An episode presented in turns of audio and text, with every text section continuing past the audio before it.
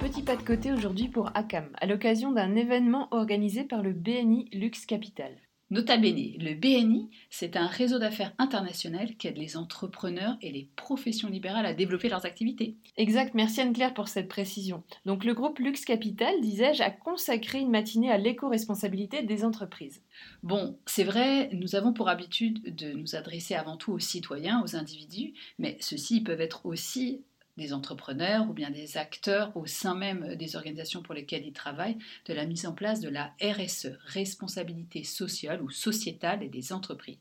Alors qu'est-ce que c'est exactement le RSE Tu viens d'expliquer les trois lettres, mais peux-tu nous en dire plus, ma chère Anne-Claire? Mais bien sûr, ma chère Camille. Alors la RSE est définie par la Commission européenne comme l'intégration volontaire par les entreprises des préoccupations sociales et environnementales à l'ensemble de leurs activités commerciales et à leurs relations avec leurs parties prenantes. Donc si je comprends bien en d'autres termes, la RSE, c'est la contribution des entreprises aux enjeux du développement durable. Et c'est en cela qu'ACAM se sent concerné, bien sûr. Bien sûr. Alors, une entreprise engagée dans une démarche de RSE va donc chercher à avoir un impact positif sur la société tout en étant économiquement viable. Oui, c'est bien cela, et ça peut d'ailleurs prendre plusieurs formes puisque la RSE repose sur trois piliers fondamentaux qui sont le pilier économique avec la gouvernance, sociale et environnementale. Comme nous avons assisté aux présentations de six professionnels autour de ces thématiques, nous avons eu l'idée de vous concocter six petits déclics éco-responsables vus de leur lorgnette. Alors, concrètement, comment leur entreprise s'engage ou aide les autres à s'engager? Nous sommes curieuses d'en savoir plus. Évidemment, ce ne sont que quelques exemples, mais qui peuvent nous permettre de mieux comprendre quels gestes sont faisables au quotidien, comment de petites ou de plus grosses structures euh, mettent, en, mettent en place des gestes, des pratiques ou accompagnent leurs clients dans une démarche plus durable. Nous ouvrons le bal avec Christelle Adam qui remet en perspective ce qu'est la RSE, donc responsabilité sociale des entreprises. Alors Christelle, toi tu es consultante en communication digitale et en développement durable de ton point de vue de, personne euh, indépendante et puis parallèlement tu diriges une association transfrontalière qui est active sur les questions de l'environnement. Aujourd'hui tu es intervenue euh, sur cette notion dont on a un tout petit peu parlé en, introduction de RSE. Qu'est-ce que tu as envie de nous dire? J'ai d'abord envie de dire que la responsabilité sociale des entreprises, c'est l'affaire de tous et de toutes les entreprises, quelle que soit leur taille.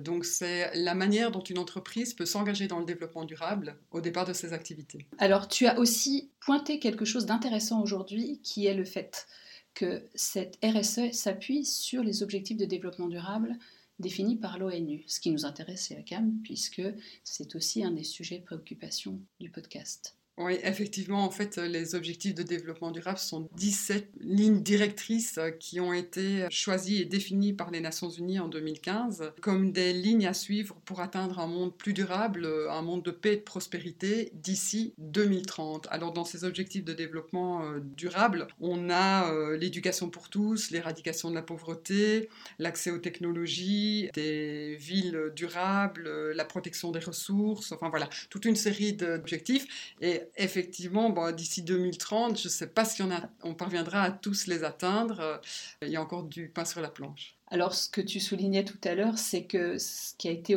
étonnant ce matin, c'était de se rendre compte que quand on a parlé de ces objectifs, il semble que très peu de gens les connaissent. Exactement, c'est assez étonnant que les Nations Unies ont développé vraiment une stratégie aussi euh, percutante, en fait. Quand on regarde, c'est vraiment euh, noble et, c'est le, monde dont on rêve tous. Euh, mais je ne sais pas s'il y a eu un gap de communication, mais c'est fou que dans certains secteurs et milieux qui sont plus des milieux institutionnels, on connaît ces objectifs de développement durable, mais dès qu'on arrive au niveau des entreprises et même de la population, les gens ne savent pas ce que c'est et c'est dommage parce que je pense que globalement tout le monde adhère à ce monde durable. Tu as aussi pointé la question du fameux greenwashing. Oui, c'est euh, vrai que quand on parle de responsabilité sociale des entreprises et de stratégie RSE, on se rend compte que voilà, on se pose beaucoup de questions parce que beaucoup de grosses entreprises et de multinationales utilisent la RSE dans leur stratégie marketing et donc derrière, bah, il n'y a pas beaucoup d'actes, il y a des paroles, il y a des messages commerciaux, mais pas beaucoup d'actes. Et, euh, et c'est vrai que ça questionne beaucoup.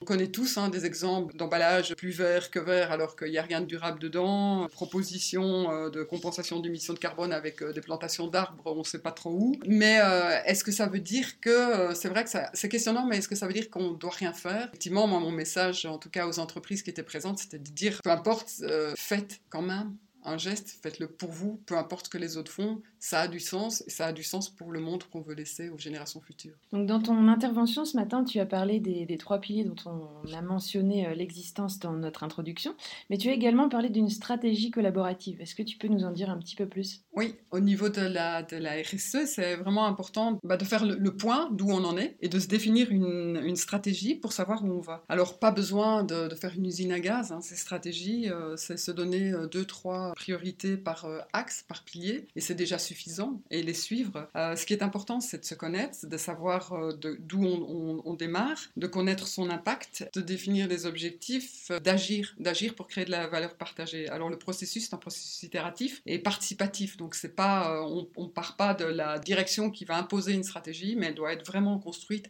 avec les équipes pour que l'ensemble des équipes d'une entreprise s'impliquent dans le projet et adhèrent en fait à cette stratégie. Merci Christelle pour ces premières petites graines planté pour ces premières briques à poser. Est-ce que tu as envie de conclure par quelque chose, un message particulier? Il est temps d'agir.